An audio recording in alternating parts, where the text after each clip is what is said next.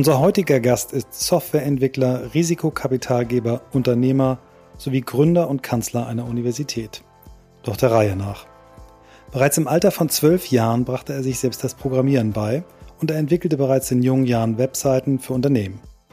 Parallel zu seinem Studium an der Cologne Business School entwickelte er 2005 das Videoportal Sevenload, das er später erfolgreich an Hubert Burda Media verkaufte. Neben zahlreichen weiteren Gründungen ist vor allem die Code University of Applied Science in Berlin zu nennen, die unser Gast 2016 gründete. Sie ist seit 2017 staatlich anerkannt und laut Wikipedia ist er der jüngste Hochschulkanzler Deutschlands.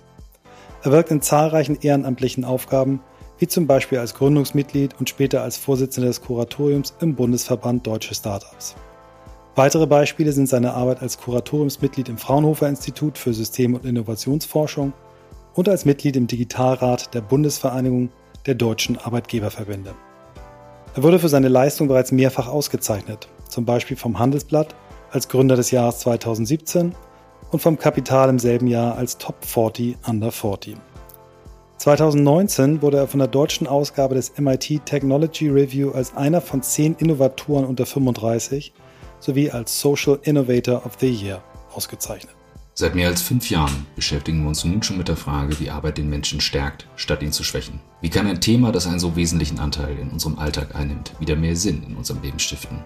Was sind die Fähigkeiten, die in Zukunft gebraucht werden? Und warum ist Coden eine davon? Wir suchen nach Methoden, Vorbildern, Erfahrungen, Tools und Ideen, die uns den Kern von New Work näher bringen. Und darüber hinaus beschäftigen wir uns auch diese Woche wieder mit der Frage, wirklich alle Menschen das finden und leben können, was sie im Innersten wirklich, wirklich wollen. Ihr seid bei On the Way to New Work. Heute mit Thomas, aka Tom Bachem.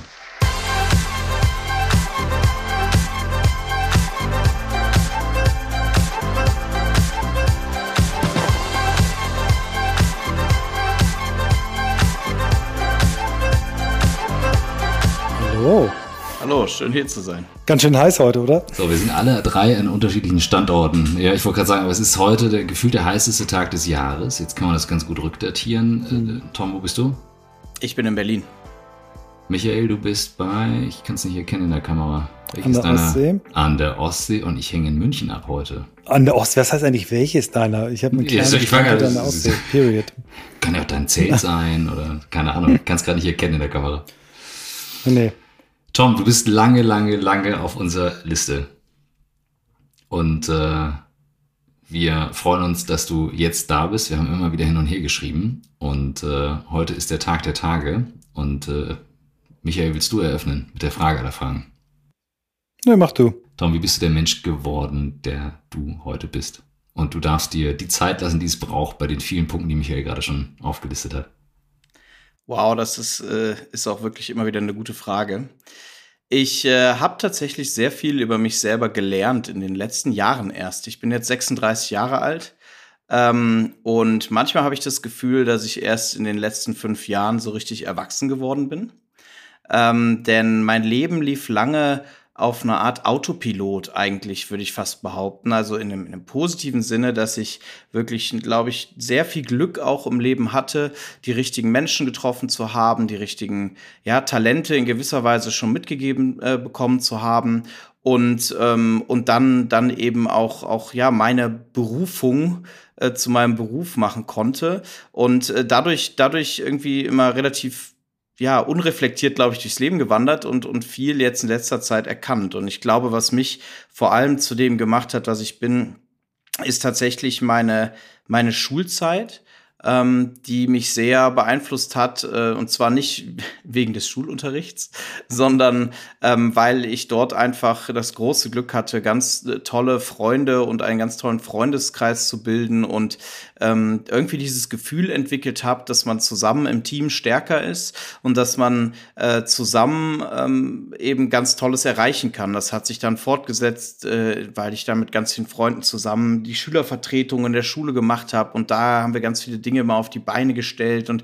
irgendwie hat sich für mich da sehr früh ähm, geprägt, was mich irgendwie am meisten ausmacht. Und das ist mein Sinn so nach Community und Gemeinschaft und Teamwork und, und auch von anderen äh, lernen, also vor allem von, von, ich sage immer, Gleichgesinnten lernen, ja, im Sinne von, äh, zumindest, äh, also im Sinne von Peer Learning, anders als jetzt von, von Lehrern beispielsweise. Und das war, glaube ich, sehr prägend für mich und hat sich dann wie so ein roter Faden durch mein, durch mein Leben gezogen, dass ich immer irgendwie mich auch als Teil einer Community oder später der Startup-Szene irgendwie gesehen habe und darin operiert habe.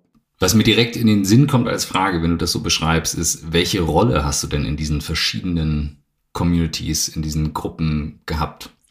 Ja, interessante Frage. Tatsächlich verschiedene Rollen, würde ich behaupten. Also ich, ich bin weder der sozusagen naturgegebene irgendwie Leader äh, in, in jeglicher Gruppe, ähm, noch bin ich noch bin ich derjenige, der sich einfach nur eingliedert äh, sozusagen und der Gruppe folgt, sondern irgendwie, ich glaube, was für mich besonders dann eine Gruppe interessant macht, ist, wenn sich alle auf einem ähnlichen ähm, Niveau bewegen, also Niveau in, in der Hinsicht jetzt äh, für das, was man erreichen möchte, also beispielsweise beruflich oder ähnliches. Das heißt, ähm, Gruppen, wo, wo alle schon irgendwie sehr weit in, in dem waren, was wir tun, aber doch jeder eben seine eigenen Stärken und Schwächen hatte. Mhm. Das, das hat für mich immer am besten funktioniert und da gab es dann auch, glaube ich, die fluidesten Rollen. Wenn du mal in die Zeit zurückgehst, wo du angefangen hast, ähm, das liest sich immer so lässig, ja, Programmieren selber beigebracht, in die Zeit, als du das erste Mal in Berührung und Begegnung mit einem Computer kamst, wie das war und welche Rolle da andere Menschen gespielt haben? Oh, auch eine sehr gute Frage. Ihr, ihr habt hier wirklich äh, äh interessante Fragen, die ich noch nie beantworten durfte. yeah. ähm, und, und tatsächlich offenbart sich da auch, dass ich, dass ich äh, in meiner Kindheit manchmal ein paar, paar Erinnerungslücken habe. Also ich kann dir gar nicht ganz genau sagen, also abseits der Tatsache, dass meine Eltern involviert waren, wo ich das erste mit einem Computer in Berührung kam. Mein Vater hat äh, eine große Begeisterung für Computer, aber aus einer ganz anderen Sicht, denn er ist äh, Wirtschaftsprüfer und deswegen ist natürlich Excel sein Home-Turf und, mhm. und er, er nutzt den Rechner dahingehend, also seit jeher beruflich. Insofern bin ich dadurch einerseits früh damit in Berührung gekommen, dann aber natürlich erstmal als, als Kind sehr viel aus, aus Sicht äh, des irgendwie von, von Online-Games, also nicht Online-Games, nein, damals waren es Offline-Games, also Gaming, Computerspiele und äh, wo genau dieser Punkt war, an dem ich dann aber gesagt habe, ich möchte gerne selber irgendwie mehr über das Programmieren lernen. Das weiß ich manchmal gar nicht mehr so genau. Ähm, Fakt ist, Spiele waren immer nur ein Teil, der mich interessiert hat. Und dann hat mich auch interessiert, einfach am Computer irgendwie rumzu, ja, andersrum zu spielen und rumzutunen und den Computer zu optimieren oder halt die anderen Programme zu entdecken und zu benutzen. Und das hat mich dann zum, zum Programmieren geführt. Ähm, ja, und da, da habe ich dann mit Büchern und CD-ROMs und so weiter irgendwann losgelegt. Ähm, Gerade dieses Rumspielen am Computer, du, du wächst bei mir Erinnerungen wach. Ähm, ich denke jetzt an meinen ersten PC, noch bevor man sich bei Aldi angestellt hat für PCs, was ja wirklich ein harter Kampf war. Genau, also mal. meine Mutter stand öfters in der Schlange bei äh, Aldi. Genau, meine, meine Eltern ja. nämlich auch. Äh, also meinen ersten 486er, den, den haben meine Eltern dort äh, irgendwie organisiert. Und was ich jetzt aber mich gerade frage, ist so diese Rolle von diesem gezwungenen, du musst auch an dem Rechner was tüfteln. Also du, ne, wenn du den ein bisschen tun wolltest, wenn du ein bisschen mehr haben wolltest, du musstest ja was machen. Und das hat ja durchaus eine Bedeutung auch für das Thema, okay, wie, wie wertschätzend gehst du mit deinen Sachen um? Nun machst du Online-Education. Wir sind heute viel, viel weiter. Aber welchen Teil von diesem, ich muss selber auch mein Setup optimieren. Ne? Also jetzt auch eben, als du hier reingekommen bist, du kennst dich aus, du weißt, wo man klickt und drückt und so weiter. Diese Neugier, diese natürliche Neugier, wo kommt das her? Und bringst du das weiter auch jetzt in die Online-Kurse, die ihr zum Beispiel macht. Auch wenn wir gleich wieder zurückspringen, Michael, sorry, ich springe jetzt einmal kurz vor, weil mich gerade interessiert. Ja, einmal ganz wichtig zu erwähnen ist an der Stelle, ich habe mich ja eben auch verplappert mit Online. Wir machen nämlich tatsächlich ja kaum online, wir machen ja offline. Wir sind ja eine wirklich Präsenzhochschule. Aber da können wir gleich noch drauf eingehen. Ähm, das ist eine sehr gute Frage, wo diese Neugier herkommt. Ich glaube, also ich, ich weiß es für mich persönlich nicht und das ist aber eine Frage, die wir uns an unserer Hochschule ganz viel stellen, denn ähm, unsere Hochschule heißt ja Code und das steht mitunter auch für Curiosity Driven Education, also Neugier-basiertes Lernen.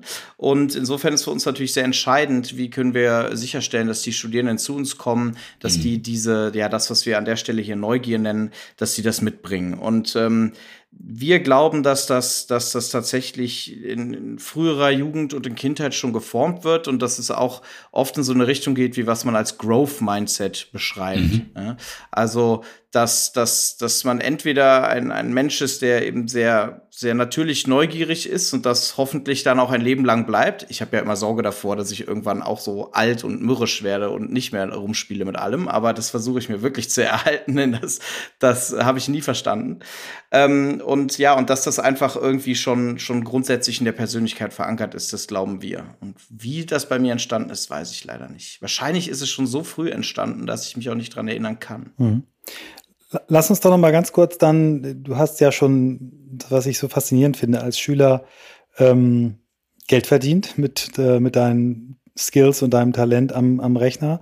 Bist dann aber doch in eine relativ, ich darf sagen, äh, Christoph dürfte es auch sagen, weil wir beide auch BWL studiert haben, ein relativ boring Studium gegangen, nämlich Wirtschaft. Warum bist du nicht da geblieben, wo du warst, am Computer, am Coden? Was, wie kam es, dass du diesen, diesen konservativen Weg gegangen bist?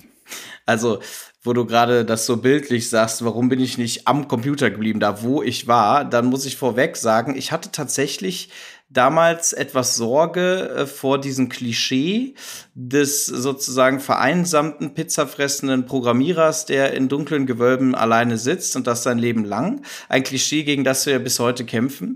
Ähm, aber ähm, ganz. Äh, Geil, das wird die Überschrift. Ja, sehr gut. Ihr habt ein gutes Gespür für, für reißerische Überschriften, ich merke schon.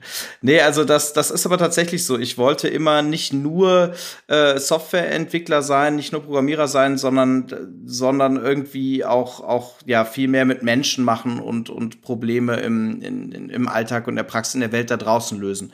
Und dann wäre ich aber dennoch lieber an eine, eine ich sag mal, Tech-School gegangen. Also ich habe dann eben geschaut, was gibt es denn für so praxisnahe, und da kommt auch wieder das Thema Community und persönliche Nähe. Ja, was gibt es für, für kleine Hochschulen in dem Bereich Technologie?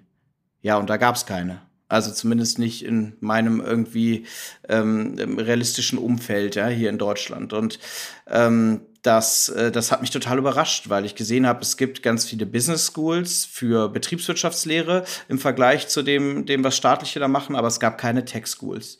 Und äh, das, daher kommt auch die ursprüngliche Idee für die Gründung meiner eigenen Hochschule. Das war so, als ich 19 war, 2005, äh, kam das erste Mal dieser Impuls und der, den habe ich dann immer all die Jahre mit mir weitergetragen und äh, mich gewundert, warum sowas denn immer noch nicht entstanden war.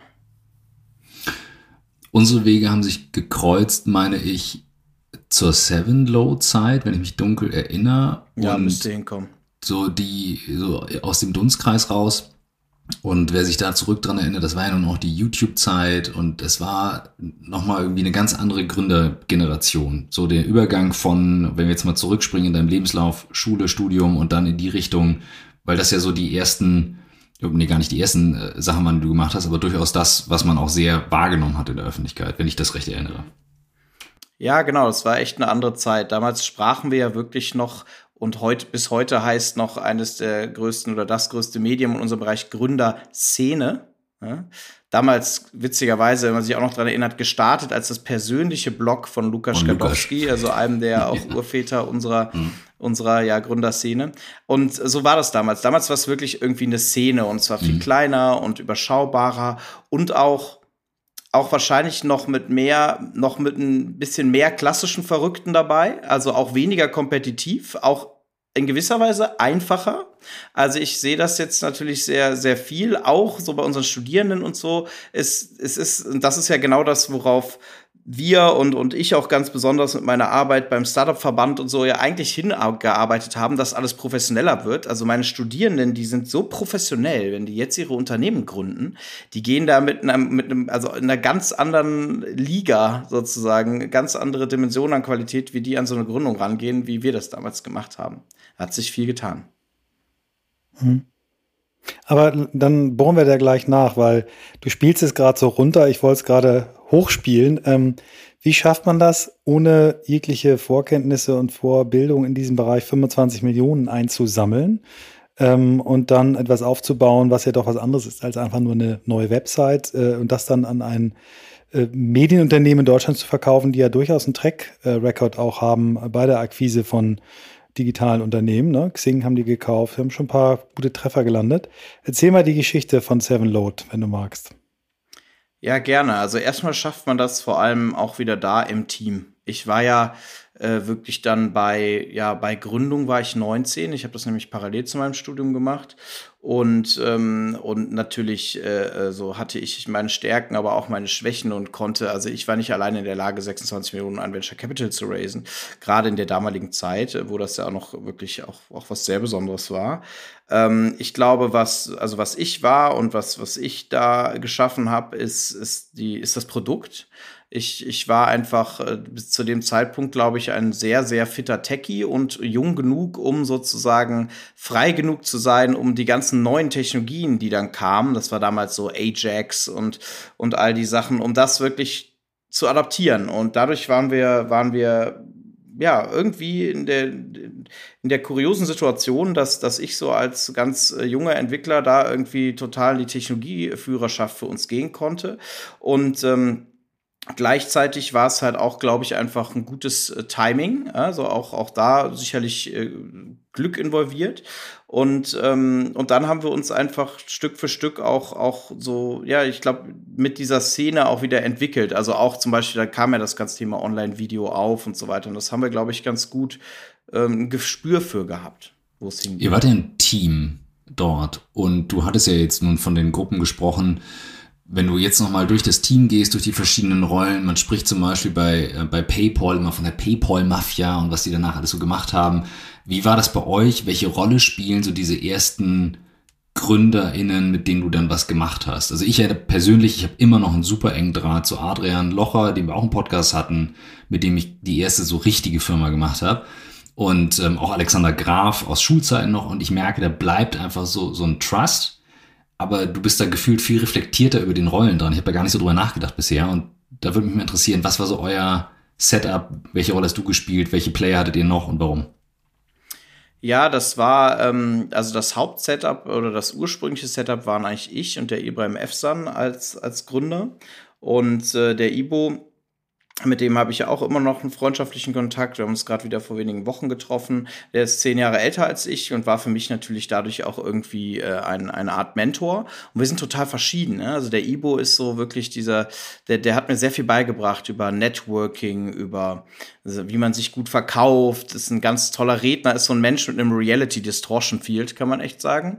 Und ich war damals, äh, naja, eher, eher der analytische, der Techie. Ja, auch, auch schon, wie gesagt, immer viel mit Menschen gemacht und so. Aber ich glaube, das war eine sehr gute Kombination. Da habe ich sehr viel lernen können. Da bin ich sehr, sehr dankbar für. Und dann ist, ähm, ist Sevenload aber auch, weil es eben so eine, so eine frühe Erfolgsstory war, auch teilweise äh, etwas chaotisch sozusagen gewachsen in unserem Team. Also rückblickend, ähm, rückblickend äh, bin ich also weiterhin total froh über das, wie das alles gelaufen ist. Aber wir hatten dann der, der Axel Schmiegelow, das war unser erster Business Angel, der wurde dann auch unser CEO. Oder dann, äh, und der war auch natürlich nochmal ganz anders, der hat viel das Fundraising gemacht. Oder wir hatten den Andreas Heiden, der, äh, der ist jetzt heute immer im, ähm, im Umfeld unterwegs vom, von sozusagen äh, Digitalisierung des Fußballs und, und ähm, DFB und sowas und der kam damals von RTL zu uns und kannte sich eben mit dem Thema Medien aus. Und dadurch waren wir aber irgendwie eine recht bunt gemischte Truppe und es war auch nicht immer leicht, ehrlich gesagt, weil Ibo und ich waren so die, die verrückten Gründertypen, die auch teilweise irgendwie etwas sprunghaft ständig neue Ideen hatten und die anderen sehr viel mehr so Corporate Manager-Typen mäßig. Und das, ähm, deswegen haben wir auch, wir treffen uns zwar immer wieder vereinzelt, aber tatsächlich muss ich sagen, ähm, dass wir haben nicht so einen engen Kontakt mehr. So, das, das war für die Zeit damals gut, aber wir haben uns irgendwie auch alle, alle so weiterentwickelt. Und ganz wichtig zu sagen, Sevenload war zwar eine riesen Erfolgsstory in, in, in dem, wie es gewachsen ist und sich entwickelt hat. Finanziell ist aber am Schluss für mich als Gründer und auch für den Ibo und so äh, so gut wie kein äh, Return übrig geblieben. Das heißt, wir sind im Unterschied zur PayPal Mafia danach nicht millionenschwer gewesen. Und äh, vielleicht hat das auch was damit zu tun, dass danach sozusagen äh, wir, wir dann alle ganz verschiedene Karrieren weiter pursued haben. Ich bin weiter der Gründer geblieben, die anderen sind teilweise auch wieder in ihre, in ihre Corporate-Umfelder gegangen oder so. Das ist ganz, ganz schwer. Also warum vielleicht nochmal die Erklärung, warum war das kein finanzieller Erfolg?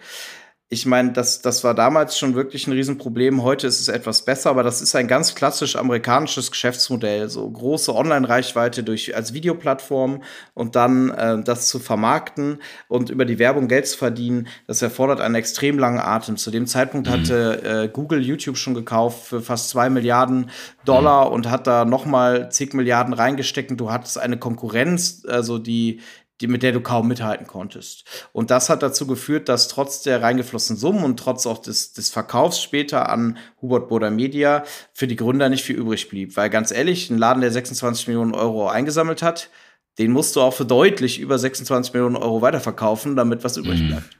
Das vergisst man manchmal. Ähm, lass uns ruhig mal, weil wir würden wahrscheinlich fünf Folgen mit dir aufnehmen können, wenn wir jetzt deine ganzen Stationen nachgehen. Aber lass uns mal dein, dein Herzensprojekt ähm, mal dahin jumpen. Du hast es vorhin im Nebensatz gesagt, du, du hast eigentlich kein Angebot gesehen äh, im deutschsprachigen Raum, wo man eine Ausbildung bekommen hätte oder haben können, die du gern gehabt hättest. Wie bist du daran gegangen, eine Uni dir auszudenken? Ich meine, das ist eine Geschichte zu sagen, ich will jetzt mal YouTube challengen und mach mal hier einen kleinen YouTube-Competitor. Äh, das ist auch schon ziemlich mutig, aber ich finde, eine Uni gründen, ähm, finde ich noch mutiger, äh, weil die bürokratischen Hürden, glaube ich, dramatisch höher sind. Wie, wie bist du das angegangen? Und erzähl mal ein bisschen, was Code heute ist, weil ich glaube, ähm, viele unserer Hörerinnen und Hörer äh, würden das spannend finden. Ja, super gerne. Es geht nämlich auch sehr stark in, in die Richtung von dem Thema, mit dem ihr euch ja immer beschäftigt, denn wir sagen auch immer, dass das ist sozusagen das New Learning, was wir da machen. Und wir, wir haben ja eben eine Institution gegründet, in der wir Leute eigentlich auf die Arbeitswelt von morgen auch vorbereiten.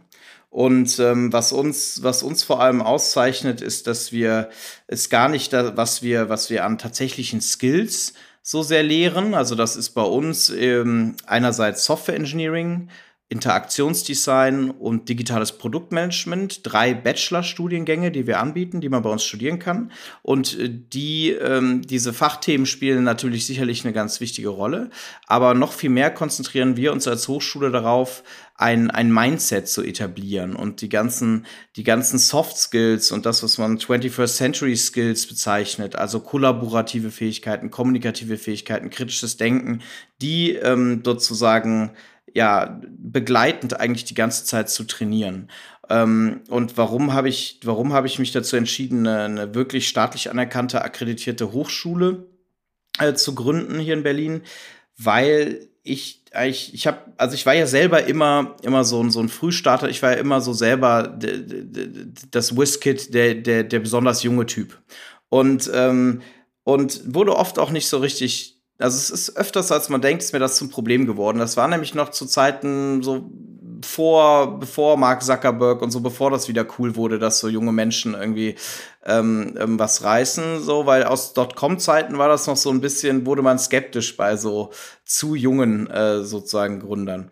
Und äh, das heißt, ich, ich, ich glaube sehr stark an das Potenzial junger Menschen und habe gesagt, gerade diese Phase, sagen wir mal von 18 bis 23 Jahren, äh, Alter, da kann man, glaube ich, einen besonders prägenden Einfluss nochmal nehmen. Also abseits von der Schule und Schule zu gründen kam für mich erstmal nicht in Frage, weil viel zu komplex äh, äh, in vielerlei Hinsicht. Aber wenn man eben auf die, auf die professionelle Bildung danach gehen will, dann wollte ich trotzdem so früh wie möglich ansetzen, weil ich wirklich die Studierenden irgendwie, ja, nicht nur in, in ihren Skills, sondern in ihrer Persönlichkeit beeinflussen wollte.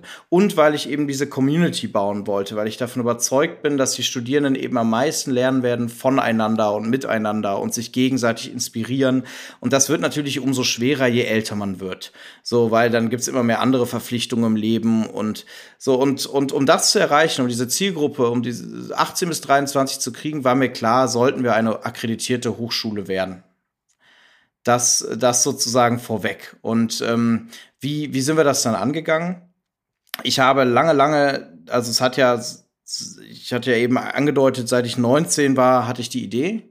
äh, die, oder den ersten Impuls, nennen wir es mal so. Und dann habe ich, äh, hab ich zwölf Jahre gebraucht, um um es zu gründen. Und das lag mitunter daran, dass ich also fast so lange nach Mitgründern, Mitstreitern gesucht habe, die ähm, die Erfahrung mitbringen eben im Bereich, wie man Hochschulen aufbaut. Die habe ich dann irgendwann gefunden, den Manuel Doldra und den Jonathan Rüth, die beide eben ja genau diese Erfahrung hatten, die ich nicht hatte. Und zwar wie wie schreibt man eigentlich so einen Antrag auf äh, staatliche Anerkennung? Wie arbeitet man da einen Antrag aus für den Wissenschaftsrat hier in Deutschland, um wirklich eine Fachhochschulanerkennung zu bekommen.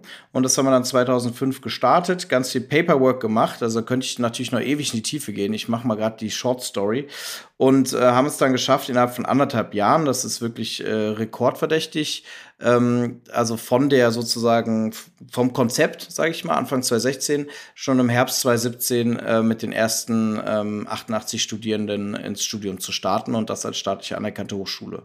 Und jetzt sind wir 600 Studierende, 50 äh, haben ihren Abschluss gemacht, 50 Alumni, also im akademischen Sinne Alumni. Dann haben wir noch ganz viele, ähm, wo wir noch nicht wissen, ob die schon Alumni sind oder nochmal wiederkommen, nämlich auch fast 50 Ausgründungen. Also bis vor kurzem hatten wir mehr äh, Gründungen als Alumni. Also ein sehr, sehr auch aktives Gründerumfeld. Ähm, und äh, die, was auch noch sehr interessant zu wissen ist, ist, dass die Hälfte unserer Studierenden keine Deutschen sind, sondern aus, aus aller Herrenländer, also aus 75 verschiedenen Nationen, aber alle hier in Berlin. Ähm, denn wir haben uns eben entschieden, auch ein Präsenzstudium vorrangig draus zu machen. Jetzt Corona ja, hatten wir auch mitzukämpfen, aber weil wir eben diese Community, weil wir diesen Zusammenhalt, diese Identifikation kreieren wollen.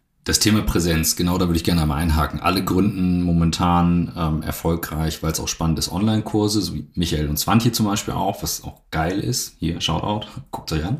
York Master Skills. Ähm, wir machen es tatsächlich auch viel mit, mit Online-Sachen für unsere Kunden. Dennoch, du hast es gerade gesagt, das Thema Raum und Präsenz ist wichtig. Das ist etwas, was wir wiederum auf der anderen Seite auch machen. Wir betonen gerade Büroräume, Bürokonzepte, gucken uns die an. Heute Abend bin ich deswegen hier in München auf dem Vortrag und jetzt sagst du, du hast eine Hochschule gegründet, wo man wirklich dann auch vor Ort ist. Warum ist es so wichtig? Und was macht es für dich aus, wenn es gerade um Community und, und die Gruppe geht, die dann vielleicht auch ausgründet? Weil die Zahl der Ausgründungen spricht ja nur noch deutlich für euch. Ich glaube, dass ich einfach, ähm, also oder lass mich nochmal woanders ansetzen, gerade in dem Alter. Ich meine, wir erinnern uns alle, also da geht's ja um nicht bloß um irgendwie professionelles Networking, da geht's ja um Trust-Building, um Freundschaften, um, ähm, also auch, ich glaube, also ich glaube, ich selber merke das zumindest bei mir, ich unterschätze immer wieder, wie, wie wie viel man damals auch noch nicht wusste. Also für die, die wollen auch die Welt entdecken. Ja, die, die haben irgendwie ihre Kindheit, ihre Jugend zu Hause bei den Eltern verbracht und die haben auch wirklich Lust, sich physisch irgendwo hinzubegeben, äh, in, in einer anderen Intensität.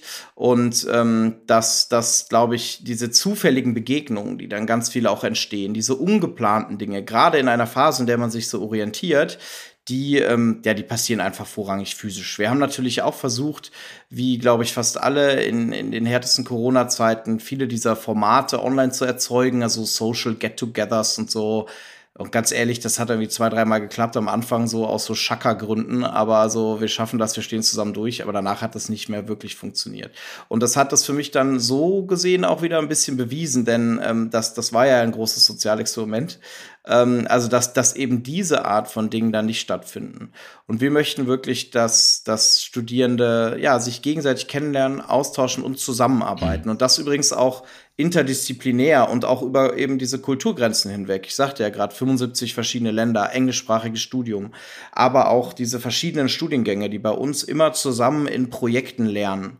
Denn bei uns lernen die nicht in irgendwelchen Kursen und durch ein statisches Curriculum, sondern bei uns ist eigentlich das Studium läuft ab wie so ein dreijähriger Hackathon, wo Studierende irgendwie jedes Semester sich Projekte ausdenken, an denen sie gerne arbeiten möchten, Vorschläge machen, pitchen, andere Studierende für sich gewinnen und dann interdisziplinäre Teams bilden und über das Semester hinweg an diesen Projekten arbeiten. Erzähl mir mal, ich finde find das wahnsinnig spannend, weil es ist ja etwas, was, was äh, viele, sagen wir mal, Bildungsforscher, die wirklich nach vorne gucken, ja fordern, dass du eben nicht mehr fächerbezogen lernst, sondern eher phenomenon-based, ne? dass du sagst, du hast ein Thema und guckst dann, was brauchst du für Disziplinen dafür, um ein Thema äh, zu machen. Ne? Und so wie du das gerade beschreibst, klingt es eben, ne? dass sie sich Herausforderungen, Aufgabenstellungen suchen und nicht, hier lerne ich äh, Computersprache Ganz A, genau. da lerne ich Computersprache B, hier lerne ich irgendwie, was für Technologie brauche ich dafür. Ähm, war das schwer, das ähm, durchzusetzen von der Behörde, die euch quasi diese Akkreditierung gegeben hat? Es war weniger schwer, als ich zunächst befürchtet hatte, muss ich sagen. Also, dass das auch ein, ein Lob dahingehend an und ansonsten habe ich auch mal viel Kritik, aber für, für sozusagen das staatliche Hochschulgesetz und alles. Es war, also es wurden uns da schon viel, viel Vertrauensvorschuss, glaube ich, gegeben seitens des Wissenschaftsrats und den involvierten anderen, also Professorinnen und Professoren. Man muss sich vorstellen, das ist ja das, das Wissenschaftssystem ist, basiert eigentlich immer sehr stark darauf, dass also dass in unserem Fall zum Beispiel ein Gremium gebildet wurde von Professorinnen und Professoren anderer Hochschulen, die dann über unseren Antrag entschieden haben. Also es ist sehr so, so dezentralisiert. Und ähm, solange man sich sonst ans Hochschulgesetz hält, und das ist auch recht offen formuliert. Und da wurde uns, wurde uns viel Experimentierspielraum gegeben, weil, glaube ich, auch, ähm, auch dort schon das Gefühl da ist, dass mal also neue Innovationen irgendwie nötig sind im Bildungssystem. Und das wollten die bei uns mal beobachten. Und wir haben jetzt gerade unsere staatliche Anerkennung auf die nächsten fünf Jahre erhalten, also sozusagen äh, erfolgreich irgendwie unsere Pilotphase fortgesetzt und sind nicht mehr so experimentell unterwegs. Dahingehend, also kein Student, keine Studentin muss Angst haben, dass die Hochschule zwischendurch geschlossen wird, sondern äh, wir haben da richtig die, an die Balance geschafft. Es gab Punkte, die hätten wir natürlich viel radikaler gemacht und, und mussten da Kompromisse machen. Beispielsweise wollten wir eigentlich gar keine Noten haben. Und äh, außer uns war immer klar, wir müssen Noten im Abschlusszeugnis haben, also im Bachelorzertifikat, äh, damit, allein damit es anschlussfähig ist, wenn man sich dann bewirbt auf Masterstudiengänge und so. Aber für die einzelnen Module im Studium wollten wir eigentlich keine Noten vergeben, sondern sogenannte Kompetenzniveaus, Kompetenzlevel, äh, in die wir Studierende einstufen. Das, da liegt der Unterschied im Detail. Aber das wurde dann anderthalb Jahre nach Start, wurde uns dann leider doch auferlegt, Noten doch eben einfüllen zu müssen und, und auch schon recht früh, dass also ab dem ersten Semester schon deine Endnote mit aufgebaut wird. Und das fanden wir schlecht und hätten wir gern anders gemacht. Ist aber verkraftbar im Vergleich zu den anderen Dingen. Wir haben schon ein paar Beispiele von auch neuen Studienformen im, im Podcast gehabt. Ähm, Michael, wie heißt noch die dänische Schule, die Chaos Piloten fallen, Chaos -Piloten. Chaos Piloten fallen mir gerade ein. Ähm, genau, zwei, drei private ähm, wenn du jetzt mal auf so die weltweite Hochschullandschaft schaust. Neue Fische. Stimmt, ja, ja genau, genau. Wenn du jetzt mal so auf die weltweite Hochschullandschaft schaust, ähm, mit Dingen, die du siehst, weil du es jetzt auch besser kennst, Gibt es jetzt eine Welle an Ablösung von alten etablierten Unis oder drehen die sich auch mit oder sind einige einfach so stark und drin, dass es da keine Chance gibt? Ist das eine Nische? Bleibt es eine Nische? Gib mal so einen Einblick von jemandem, der einfach diese, diese Szene, diese Uni-Szene, Universitätsszene Universitätslernen, Gründer. Wir brauchen einen Blog. Okay, du weißt, was ich meine. Newlearning.org. Ähm, wollte ich immer mal machen. Weiß gar nicht. Die Domain war aber weg, glaube ich. Ähm, nee, also es ist, ist in der Tat immer noch eine, in gewisser Weise eine Szene, also auch international, denn es gibt tatsächlich immer noch recht wenige innovative Player. Jetzt muss man halt sagen, wo es natürlich, wo sich sehr, sehr viel getan hat, ist natürlich im Bereich wirklich Online Education. Also das Ganze, also quasi nur online anzubieten. Und da auch gibt's auch verschiedene Experimente. Das sind natürlich Modelle, die skalieren irgendwie besonders gut und damit äh, kann man auch Venture Capital irgendwie ähm, anziehen. Und deswegen, deswegen wurden da viele Experimente gestartet. Aber gleichzeitig habe ich nicht den Eindruck, dass die jetzt wirklich so, also gerade wenn wir halt über die über die, die Primärausbildung, sage ich mal, reden, dass die da irgendwas ablösen werden. Zumindest nicht in unseren Breitengraden. Ne? Es ist natürlich eine große Chance, wenn du, wenn du wirklich besonders kostensparend studieren können willst. Aber ähm, ich glaube, für, für das, was wir hier so aus westlichen Industrienationen kennen, da braucht es schon schon noch was anderes als die reinen Online-Angebote. Und wenn wir jetzt uns halt Offline-Institutionen sozusagen oder, oder Hybrid-Institutionen angucken, wie unsere, dann gibt es echt sehr wenig andere. Also wir sind jetzt eben im sechsten Jahr und eine riesen Erfolgsgeschichte. Das hat auch eigentlich jeder mitbekommen, also jeder in der Bildungslandschaft auf jeden Fall mal. Und trotzdem gibt es eigentlich keine Nachahmer. Ähm, also leider, Ne? Weil ich meine, wir so, dass man muss dazu auch verstehen, gerade wenn man sich eben entscheidet, das, das physisch und in Präsenz zu machen, dann gibt es einfach Wachstumsgrenzen. Mhm. Also wir sind jetzt 600 Studierende und vielleicht werden das mal ein paar Tausender so, aber darüber hinaus wahrscheinlich auch nicht. Und das heißt, ich wünsche mir eigentlich, Adaptionen, Kooperationen und auch, auch, auch tendenziell Nachahmer, die das in anderen Regionen machen, weil ich eben glaube, dass wir das Thema, also dass, dass wir dadurch vielen Menschen helfen und auch nicht zuletzt äh, dem Land mhm. helfen.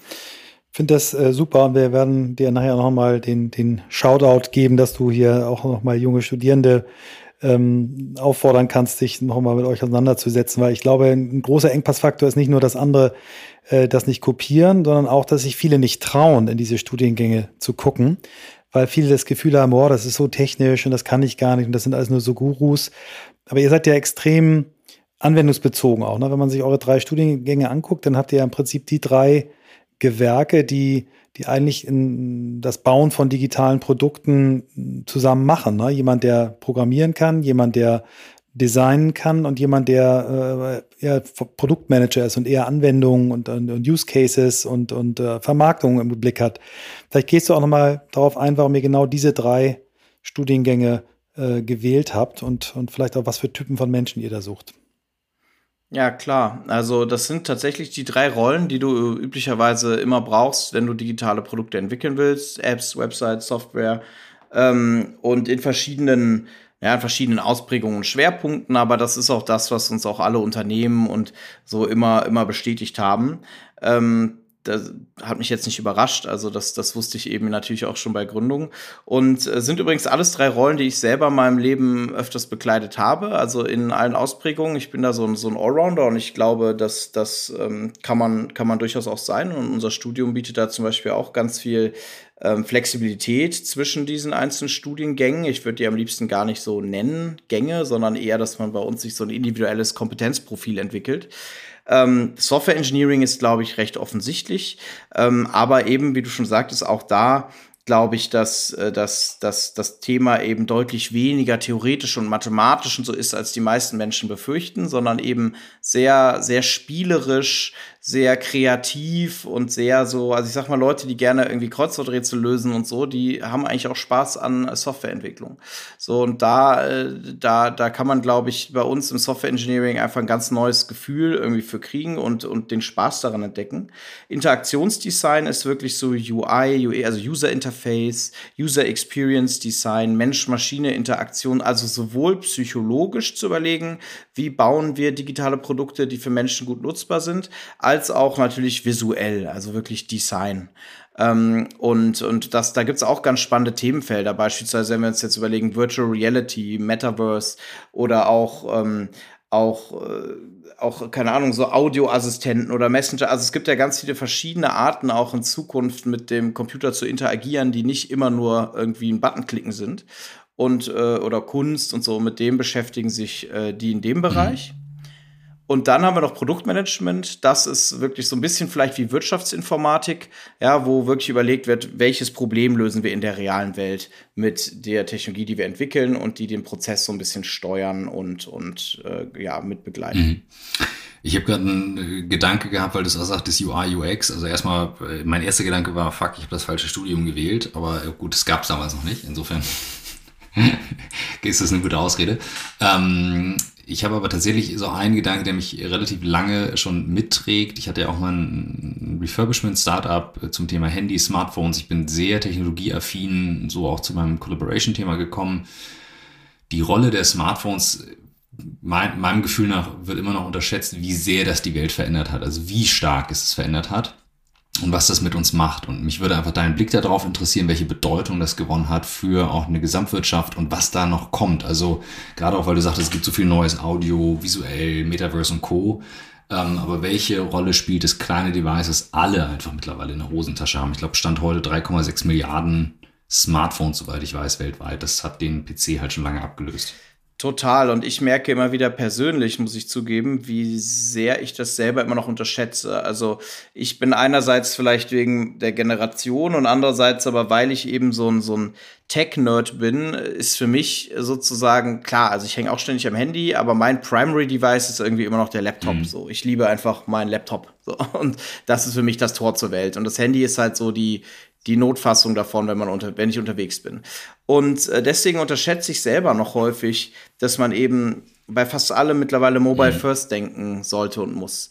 Und äh, das fängt bei Websites an ähm, und, und ja, geht, geht in alle, alle Richtungen. Und das, das, also da erwische ich mich selber immer wieder dabei, dass ich, dass ich da halt merke, die, die nicht nur unsere Studierenden, sondern generell auch die Usage-Pattern ähm, gehen, gehen eben viel stärker auf Mobile. Also wir machen zum Beispiel, arbeiten gerade an dem Relaunch unserer Website und die ist natürlich total mobilfähig und auch immer gewesen und die, ähm, die sieht prima aus auf dem Handy. Aber ich habe sie halt erst damals, ich habe noch die ursprüngliche Website designt, die noch heute online ist, für, für unsere Hochschule, die, äh, die habe ich erstmal für den Desktop designt und dann aufs Handy runtergebrochen. So sagt man auch oft responsive Design.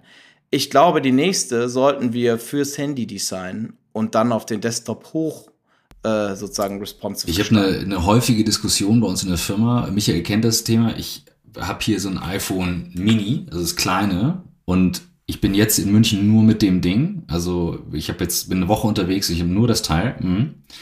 Hab gestern LinkedIn-Artikel dran geschrieben, Video dran geschnitten. Also ich sitze dann in der Bahn und tippe an dem Ding. Und dann sagen alle, das ist super unproduktiv. dann sage ich, für mich nicht, weil ich muss halt viel mehr drüber nachdenken, anstatt irgendwie ein Dokument links und rechts hin und her zu kopieren, sondern einmal drüber nachdenken und dann schreiben. Und ich frage mich immer wieder, wenn man das jetzt mal weiterdenkt, man sagt ja so, dass das Smartphone ist die Fernbedienung äh, des, des, des Lebens, des Alltags. Aber für eure Studierenden könnte ich mir eben auch gut vorstellen, dass sie alles darüber wahrscheinlich organisieren. Und da wäre jetzt mal so meine Frage, was waren so deine Aha-Momente, wo du dann dachtest so, okay, shit, jetzt lerne ich hier nochmal äh, the next thing, ähm, wie das im Einsatz ist, oder ich war erstaunt. So, ich dachte mal, was ich meine. Also ich stand mal gegenüber von zwei Filmstudenten in, in, in Österreich. Und wir nennen das immer Ghetto-Mikrofon, wenn man nichts hat, dass man einfach immer zwei, dass man einer hält sich das Ding ran und der andere filmt, damit du einen guten Ton hast. So habe ich den beiden aber nicht erzählt, die haben das total intuitiv einfach gemacht. Und ich habe nichts dabei, kein, äh, kein Problem, hol's raus. So, und du hast die beiden halt gesehen. Und das sind so Momente, wo ich so denke, so ja, so hackst du, so hackst du halt Devices. Und du sagtest ja gerade, ihr seid so ein dreijähriger Hackathon eigentlich. Was waren deine Aha-Momente, wo du dachtest, okay, hier, hier nehme ich was mit nach Hause? Hm. Irgendwie will mir gerade nicht so richtig was einfallen und ich überlege, warum. Hm also warum ich sozusagen so jetzt besonders wenn es so um Mobile Devices geht, da noch nicht so viel gesehen habe. Äh, ich krieg ganz viel Jugendsprache mit, da lerne ich mhm. viel und so im Umgang miteinander. Aber jetzt so was, was die direkte Benutzung der Devices zu tun hat, habe ich, hat mich noch nicht so richtig überrascht. Mhm. Vielleicht liegt es aber auch daran, dass ich selber auch so, vielleicht ist das auch so eine graduelle Sache und ich bin selber einfach mhm. schon zu tief drin. Ja, ich denke jetzt an deine Zeit zurück, die, die du gerade auch bei mir im Kopf wachgerufen hast, wo es darum ging, den PC selber zusammenzubauen und das Ding eben auch zu hacken. Und da wäre meine Frage, man kriegt die Dinger jetzt nicht mehr so einfach zerlegt wie vorher. So, aber du brauchst ja das Spielerische, um eben auch neue Sachen sich auszudenken. Wenn jetzt aber das iPhone, was man von zu Hause bekommt, ein Statussymbol ist, dann wirst du das wohl kaum auseinanderschrauben. Und ich habe da, ich erwarte nicht irgendwie eine fertige Antwort drauf, sondern mich interessiert genau dieses Feld einfach. Und wenn Michael und ich über die Zukunft der Arbeit sprechen, dann haben da hat diese Technologie natürlich eine erhebliche Bedeutung. Weil die Leute sitzen halt teilweise auf dem Sofa im Büro und man denkt so, ey, der chillt jetzt auf Instagram. Aber hey, das ist halt, it's a job. So, das war es halt ja. vor 10, 15 Jahren nicht. Und das macht was. Absolut. Das stimmt. Also ich kann nur so ein bisschen uh, slightly related to that erzählen. Eines der, der lustigsten Projekte, die ich in den Jahren gesehen habe bei unseren Studierenden, war ein äh, einen Kühlschrank auf Rädern, äh, der ähm, sozusagen immer konstant der Person so gefolgt ist und hinterhergefahren ist mit AI und so, damit man immer Bier griffbereit hatte. das war ganz witzig. Also das war mal so ein zumindest mehr, more Hardware-related Das ist nach meinem, so viel zum Thema Movie. Ja, alles klar. Das ist nach meinem Geschmack. Die Antwort nehme ich. Sag mal, wenn man, wenn man jetzt mal in die, in die Jahre guckt, die ihr das jetzt schon macht, inwieweit rennt ihr eigentlich technologischen Entwicklung hinterher? Also, oder treibt ihr sie? Also, wenn jetzt Leute jetzt zu euch äh, an die Hochschule kommen, jetzt anfangen zu studieren, lernen die andere Sprachen als die, die vor sechs Jahren angefangen haben. Ähm, wie, wie ändert sich euer Curriculum? Ist das was, was quasi on the fly sich ständig ändert oder wie, wie kann man sich das vorstellen?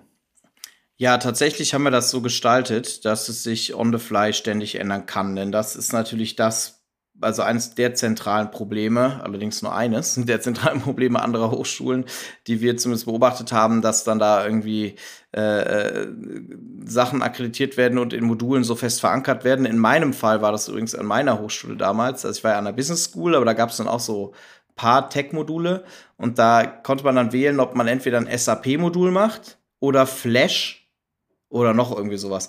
Und dann, das war halt schon so, da war Flash schon kurz davor zu sterben. So. Und dann meinte ich so, wie kann das sein? Sagten die, ja, das ist leider so akkreditiert, das können wir jetzt nicht ändern. Und da, deswegen, das habe ich natürlich mitgenommen und anders gemacht. Bei uns ist die ganzen Technologien, mit denen wir tatsächlich arbeiten, also die ganzen auch gerade so Programmiersprachen, Frameworks und so, das ist alles total äh, unabhängig von den, äh, von den Modulen, von den tatsächlichen Themen. Also, das heißt, du, als, als Studentin oder Student sagst du irgendwie zu Beginn eines Semesters, hey, ich möchte in diesem Semester gerne etwas lernen über Datenbanktechnologien, so, aber halt ganz offen welche, über ich möchte mich beschäftigen mit äh, Blockchain-Technologien und ich möchte vielleicht etwas über Screen Design machen. So, und die drei Module nehme ich mir vor für dieses Semester. Dann äh, melde ich mich dafür an und dann arbeite ich, dann, dann suche ich mir eben ein Projekt oder erstelle mir ein Projekt oder schließe mich in einer Rolle einem anderen Projekt an, wo ich in diesen Feldern eben ähm, etwas, etwas tun kann. Und am Ende des Semesters gehe ich dann in eine mündliche äh, Prüfung zumeist und, und zeige irgendwie, was habe ich programmiert, was habe ich designt, was habe ich beigetragen, warum glaube ich jetzt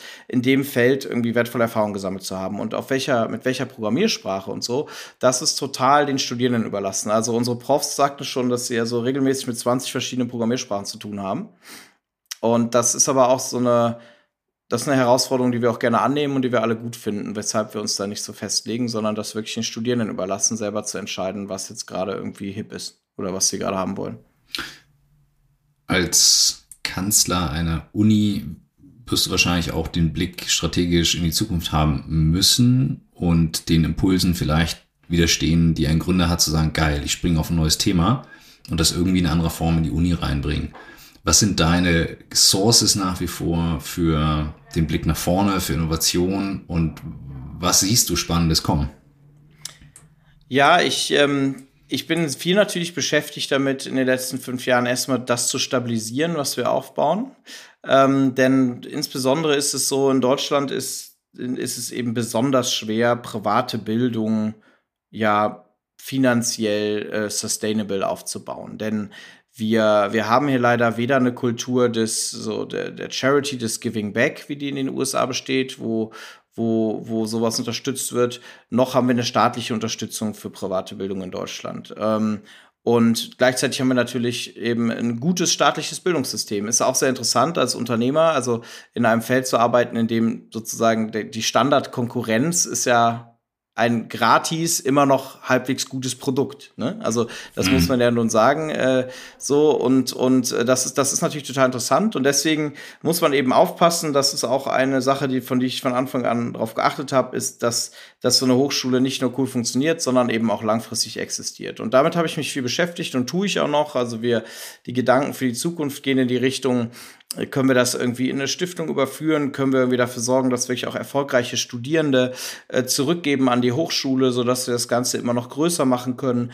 Wie können wir das Ganze irgendwie ja so, so, so einem Ewigkeitsauftrag noch irgendwie näher bringen, jetzt nach der Aufbauphase? Wie können wir aber auch jetzt natürlich unser Alumni-Netzwerk äh, stärken und weiterentwickeln und dafür sorgen, dass die, dass die Hochschule nicht, nicht, nicht einfach nur nach ein paar Jahren endet, sondern dass die Studierenden eigentlich sich dauerhaft irgendwie verbunden fühlen und das vielleicht auch so, also Lifelong Learning einerseits, aber auch wirklich so, so, so, dass eine richtige Community und ein Netzwerk weiter besteht.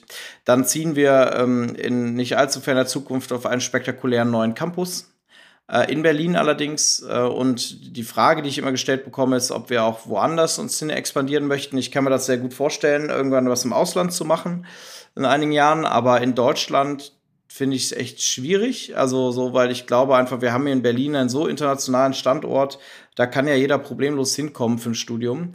Und deswegen ähm, finde ich es einfach nicht attraktiv, jetzt irgendwie in anderen deutschen Städten was zu machen, sondern ich will, ich will wirklich, wenn dann nach Tel Aviv, ich will nach Lissabon, ich will ins Silicon Valley oder noch ganz woanders hin und Studierenden eher die Möglichkeit bieten, dort dann Auslandssemester machen zu können. Wir wollen sicherlich wachsen auf über 1000 Studierende Ähm, na, und halt jetzt mehr und mehr, das geht jetzt schon los, die Früchte unserer Arbeit ernten. Insofern, als das jetzt halt wirklich, wir sehen die erfolgreichen Gründungen, wir sehen die Alumni, die jetzt wieder in die Hochschule kommen und den Studierenden was erzählen und ihre Erfahrungen mitgeben. Und das einfach immer weiter zu intensivieren. Das ist eigentlich vor allem meine Vision gerade, weil so eine Community, und das ist das, was uns ausmacht, die muss gepflegt werden, die muss stabilisiert werden und die, also man sollte nicht den Denkfehler machen zu sagen, das ist jetzt da und es bleibt und jetzt wenden wir uns neuen Dingen zu, sondern ich glaube, wir müssen einfach wirklich was sehr Stabiles aufbauen. Super spannend, würde ich super gerne noch tiefer bohren. Ähm, wenn man sich jetzt so die großen amerikanischen hm, Top-Universitäten anguckt, ob es Harvard, MIT und so weiter ist und sich die Summen anhört, die da auch gespendet werden jedes Jahr, was das eigentlich für Financial Cases sind, würde mich nochmal interessieren was du eigentlich brauchst noch, um diesen, diese Vision, ähm, die, von der du sprichst, äh, zum Leben zu erwecken. Also suchst du aktiv nach Investoren, brauchst du Geld? Ähm, wie, wie, wie kann unsere Community dir helfen, deinen Traum zu verwirklichen? Das kommt drauf an, wie finanzstark die Community ist. Nein, also ich glaube in der Tat ähm, Auch alle zusammen? Gibt, es, gibt es mehrere, mehrere Visionen, die tatsächlich viel zu tun haben damit, wie viel, ähm, wie viel Geld, auch gerade wie viel auch Geld aus philanthropischer Sicht wir für Bildung verwenden können. Also wir, wir sind tatsächlich ähm, dauerhaft auf, auf Geld bisher immer angewiesen gewesen in der Aufbauphase von also finanziellen Unterstützern. Wir haben mehr als 30 Business Angel an Bord, die, äh, die das ja letztendlich alle aus, aus, aus Impact-Gründen irgendwie unterstützt haben, äh, sind aber immer noch bei unter 10 Millionen Euro an Kapital, die wir eingesammelt haben über all die Jahre für eine Hochschule. Und wie du schon sagtest, was man dann teilweise hört bei anderen, da frage ich mich echt, äh, wie man so kapitalineffizient arbeiten kann. Also ich könnte eine ganze Menge machen mit 100 Millionen. Und äh, wir suchen auch gerade wieder Kapital. Ähm, das, äh, das bewegt sich dann aber wieder in so einem Bereich von irgendwie 5 bis 10 Millionen. Aber ähm, was ich glaube, dass wir hier Stück für Stück den einen wirklich guten Blueprint kreieren für, wie man Bildung wirklich äh, in dem Bereich gut neu machen kann. Und dass wir den dann mit, äh, mit mehr Geld natürlich deutlich besser skalieren können. Also ich kann mir schon durchaus vorstellen, wenn sich eine Stifterin oder ein Stifter findet, der irgendwie sagen will, ich will, dass, ich will, dass ihr das, was ihr da macht, noch viel irgendwie qualitativer und quantitativ größer macht, äh, und dafür kann ich mir vorstellen, irgendwie 50 bis 100 Millionen Euro zur Verfügung zu stellen im Rahmen einer Stiftung oder so. Dann äh, wäre das natürlich super spannend. Da gibt es nicht so viele Menschen in Deutschland, die das, die das, die dazu finanziell in der Lage wären. Und es ist eben auch nicht Teil unserer Kultur. Ne? Also, also es ist auch im Zweifelsfall muss man sich eher Kritik anhören, wenn man dann so ein großer Bildungsstifter wird, als dass man dafür gelobt wird. Äh, deswegen finden sich diese Leute sehr schwer. Es gibt natürlich einige, die in der Lage wären und mit denen ich sicherlich auch immer mal wieder ins äh, Gespräch äh, gehe oder auch schon mal war. Aber ähm, das, das ja, ist in Deutschland eine andere Kultur. Mhm. Ja, stark, super. Vielleicht haben wir ja sogar Potenzielle, die da zuhören, aber spannend. Lass uns nochmal auf die, auf die andere Seite der Finanzierung gehen, denn dein, das Studium ist ja wahrscheinlich nicht, ähm, nicht völlig umsonst. Ne? Du wirst als Studierender Studierende äh, ein bisschen Geld mitbringen müssen. Wie sind so die Bedingungen bei euch? Also einmal finanziell und auch wie, was muss man für Voraussetzungen mitbringen? Muss man also, programmieren können? Umsonst ist es sowieso nicht. Wenn dann nur gratis, aber auch das nicht, nee. Nein, scheiß Klugscheißerspruch eines Hochschulkanzlers. Ähm, lohnen tut sich auf jeden Fall. Und äh, aber wie schon gesagt, müssen wir uns eben, ja, wir müssen uns, müssen uns ja irgendwie finanzieren und äh, kriegen eben kein, kein Geld vom Staat. Viele denken das immer, aber dem ist nicht so. Also äh, keine strukturelle Förderung, abseits von, wenn wir auch mal ein Förderprogramm gewinnen oder so, wie der andere Hochschule auch. Aber ähm, das heißt, wir finanzieren uns vor, vorrangig durch Studiengebühren. Und äh, diese Studiengebühren, äh, da ist uns aber von Anfang an ganz wichtig gewesen, dass die eben, dass, dass das nicht dafür sorgt, dass wir nur nur Leute anziehen, die aus einem wohlhabenden Elternhaus kommen und sich das leisten können und so, sondern dass wir, dass wir da total sozialverträglich jedem die Möglichkeit bieten können, bei uns zu studieren. Und deswegen kannst du wählen, ob du entweder monatlich bezahlst und dann äh, in Summe knapp 32.000 Euro für dein Studium. Damit sind wir also im, im Mittelfeld, oberen Mittelfeld anderer privater Hochschulen in Deutschland. Oder und, und im Übrigen verglichen zu äh, Universitäten in den USA sind wir damit so keine Ahnung, fünfmal niedriger. Ne? Also in den USA würdest du für ein Studium wie bei uns wirklich für dieselbe Leistung 150.000 Dollar mhm. zahlen. Also das, das ist den Leuten hier wirklich immer mhm. überhaupt nicht klar, dass ähm, so, dass wie wie wertvoll das ist, dass wir in Deutschland äh, zum Glück da nicht so so extreme ja, äh, Situationen vorliegen haben im Bildungsbereich. Aber es ist halt eben auch für uns tough, weil es ist sehr viel schwerer, das natürlich mit 32.000 Euro zu machen. Aber du kannst bei uns dich eben entscheiden, nicht direkt zu zahlen, sondern ein sogenanntes Späterzahlmodell in Anspruch zu nehmen, ein, wo du also ein, dich verpflichtest, also erstmal kannst du kostenfrei studieren und dann verpflichtest du dich ähm, nach dem Studium einen prozentualen Teil deines Einkommens ähm, für acht Jahre lang an die Hochschule zurückzuzahlen. Da gibt's dann halt viele Details jetzt, dass du also ein Minimum-Einkommen haben musst von 20.000 Euro und dass du natürlich auch nicht unendlich viel zurückzahlst, sondern mhm. da gibt's auch eine Deckelung oben, du zahlst maximal das Doppelte zurück und so. Aber es ist halt eben total sozialverträglich und es nehmen über die Hälfte unserer Studierenden in Anspruch und zwar egal aus welchem Land die kommen. Ne? Und ähm, das ist, das ist sozusagen, deswegen gibt's eigentlich keine finanziellen Constraints, keine Bedingungen, die jemand mitbringen muss. Das, das ist eben jedem möglich. Und es ist auch, zeigt auch, glaube ich, wie viel Vertrauen wir haben in unsere eigene, in unser eigenes Bildungskonzept, denn wir, wir sind uns ja sehr sicher, dass die also später gut verdienen werden. Und ansonsten müssen die eine sogenannte Hochschulzugangsberechtigung mitbringen. Das heißt, also ein paar Kriterien erfüllen, einen hohen Schulabschluss in ihrem Land haben, um bei uns studieren zu können. Das ist gesetzlich vorgeschrieben, leider, Sehr cool. wenn wir eine anerkannte Hochschule sein wollen. Das klingt nach, nach äh, bewältigbar. Ähm, ich finde insbesondere das Finanzierungsmodell toll. Das habe ich das erste Mal an der Zeppelin-Uni kennengelernt, wo mein ältester Sohn studiert hat. Finde es total gut, dieses, dieses Thema wirklich zu sagen, ähm, wenn du dir diese Finanzierung nimmst, dass du quasi das Risiko eingehst, äh, doppelt so viel zu zahlen was aber kein Risiko ist, weil du dann auch sehr, sehr ordentlich verdienst. Ne? Dass du quasi ein Solidaritätsmodell hast und Leute, die dann vielleicht in, in soziale Berufe gehen und nicht so viel verdienen, dann vielleicht sogar das Studium ganz umsonst bekommen. Äh, ich finde das eigentlich ein ganz smartes Modell. Ich würde gerne, und ich bin mir ganz sicher, äh, Christoph äh, hätte jetzt die nächste Frage in dieselbe Richtung rausgefeuert, weil er nämlich auch schon auf die Uhr guckt.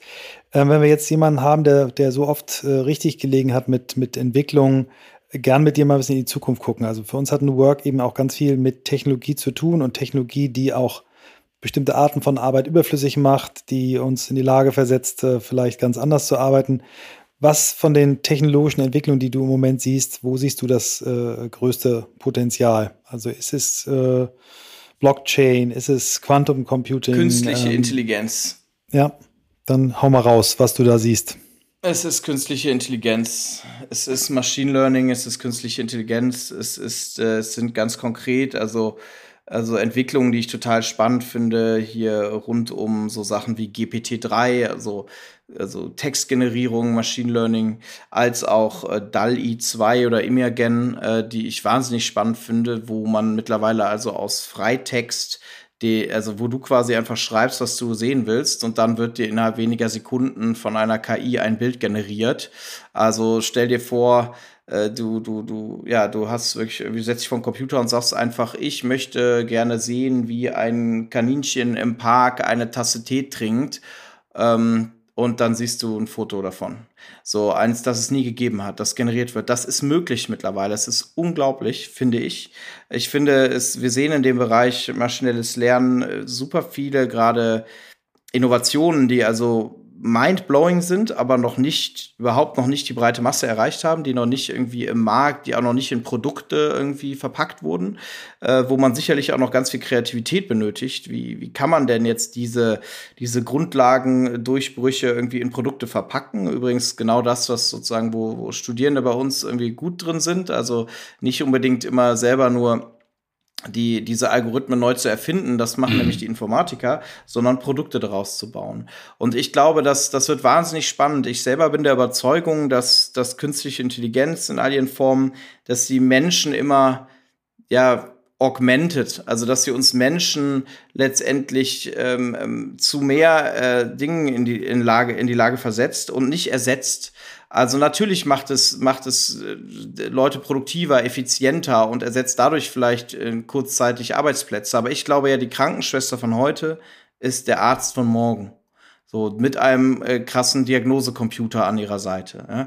Und dasselbe gilt für ganz vieles. Ich, ich, ich denke beispielsweise auch, der Journalismus wird sich massiv verändern in den nächsten zehn Jahren. Also zumindest die, nicht, der, nicht die Ergebnisse, also nicht, nicht, nicht der Journalismus an sich, aber wie, wie geschrieben wird, beispielsweise. Denn äh, durch, durch diese Textgenerierungs-AI wird es viel effizienter sein, ähm, irgendwie für Journalisten irgendwie Artikel zu schreiben, Medien zu recherchieren und so weiter. Und da triffst du den Kern von New Work, abgesehen davon, dass du jetzt gerade noch ein krasses Zitat rausgehauen hast, ja, die Krankenschwester von heute wird der Arzt von morgen. Mhm, ähm, Habe ich auch gerade. Aber auch mit der, mit, mit der ähm, Idee zu sagen, wir benutzen Technologie, um Arbeit zu verändern. Das ist eines der Kernpunkte von neuer Arbeit, die, der gerne mal vergessen geht, wenn Leute über, über Change und Kultur und, und den soften Themen reden. Aber es gibt ein ganz harte Thema neuer Arbeit. Das ist die Technologie zu benutzen, um Arbeit anders zu organisieren. Und genau das ist das, was du auch sagst, was KI machen wird. Ähm, ich bin richtig gespannt darauf zu sehen, also auch das Thema Produkte und auf kreative Lösungen zu stoßen, eben nicht der Informatiker, sondern äh, diejenige und derjenige, die dann sagen, wie übersetze ich das in die echte Welt. Ähm, ja, und würde fast jetzt sagen, weil wir hier die Stunde geknackt haben, äh, wir kommen Richtung Endspurt. Die, die Abschlussfrage aller Abschlussfragen ist unsere, unsere Bucketlist, beziehungsweise, Michael, wir hatten es ja ein bisschen angepasst. Und ähm, die, die würde ich auch gerne etablieren. Die neue, die hast du ja neulich, die hast du ja neulich äh, erfunden, genau. Und ähm, wir haben ja am Anfang die Frage gestellt, Tom, wie bist du der Mensch geworden, der du heute bist? Und was wir zum Abschluss von dir wissen wollen, wo willst du hin? Wow. Ähm. ich, ähm, ich möchte auch, wenn ich nicht mehr Deutschlands jüngster Hochschulkanzler bin, ähm, wenigstens Deutschlands innovativster Hochschulkanzler bleiben oder vielleicht sogar in einer anderen Rolle mich weiter engagieren an, an meiner Hochschule. Das ist für mich ein Lebensprojekt und eben nicht ein Startup äh, wie, wie andere, die ich, dass ich dann einfach weiter abgebe. Ähm, ich möchte noch so viel lernen über das Leben, auch sicherlich in ganz anderen Lebenslagen. Ja? Ich äh, ich äh, habe viel gearbeitet immer und habe auch privat sicherlich noch viel zu entdecken. Würde gerne irgendwann mal eine Familie gründen. Ähm, ich glaube, das sind Dinge, wo, wo man selber viel auch nochmal über sich lernt und, und, darüber, wie sich Menschen entwickeln. Ähm, und ach, ansonsten einfach irgendwie das, das, das weiter in die Welt tragen, eigentlich, was wir lernen und halt viel auch irgendwie jung bleiben durch die ganzen jungen Studierenden, die bei uns sind. Das, ich kann mir gut vorstellen, dass ich mich in einigen Jahren äh, irgendwie halsbrecherisch in eine der Gründungen mit reinstürze von Studierenden. So, ich glaube, das ist so das, was, was für mich am Horizont ist und und wo genau ich dann landen werde oder mich hinentwickeln werde, das lasse ich auch offen. Das Leben ist, glaube ich, ein, ein Weg, ja, und, und so ein bisschen go with the flow, sage ich immer. Ich will das gar nicht äh, over, overthinken, sozusagen, jetzt schon bis zu Ende durchplanen. Das lassen wir genauso stehen. Danke dir, das war richtig schön, dich mal wieder zu hören, so ausführlich und ja, auch so wirklich viele Aspekte, die ich so noch nicht von dir gehört habe. Das war cool. Danke, danke. danke. Die nächste Folge machen wir bei dir in der, in der, im neuen, in der neuen Location. Ja, super gerne. Dann zeige ich euch mal die Studierenden.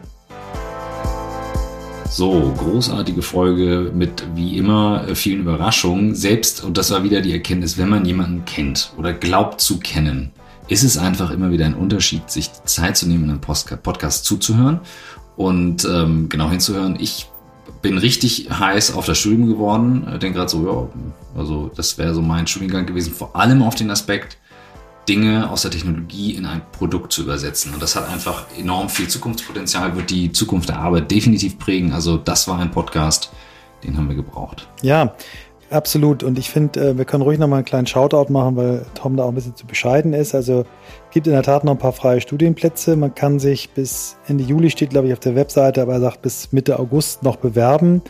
Ich kann das wirklich äh, nur empfehlen. Also aus meiner Sicht als ehemaliger äh, Marketeer äh, und Werber ähm, und noch Teilzeitwerber. Ich glaube, dass dieses ähm, Studium äh, Produktmanagement irgendwie so dieses klassische Marketingstudium, ich will nicht sagen ablösen wird, aber, aber ich glaube, dass Leute, die in das Bereich, in den Bereich Marketing wollen, sehr, sehr gut tun, sich mit dem Thema Produktmanagement, äh, wie man es heute definiert, ähm, zu beschäftigen. Von daher, ich finde die drei Studiengänge alle ziemlich cool. Und guckt euch das mal an auf der Seite der Code University, C-O-D-E, wie Coden. Und ja, dann fand ich noch sehr, sehr stark seinen Blick in die Zukunft, ähm, seinen, seinen Blick zum Thema äh, Machine Learning, was er da gesagt hat, und zwar insbesondere sein, sein, ja, so ein bisschen Gewissensberuhiger, ohne dass wir ihn dann noch mal fragen mussten, zu sagen, okay, ich glaube daran, dass ähm, Machine Learning Menschen augmentet, ne, so ähnlich wie Michael Brehm das mal gesagt hat, äh, der ja auch lieber von äh, yeah. Mental Intelligence auch, spricht, ja. Adrian genauso. Also fand ich ganz toll und ich glaube, auch dazu können wir mit ihm nochmal bei einer Folge 2 weiter vertiefen. Ja, war cool.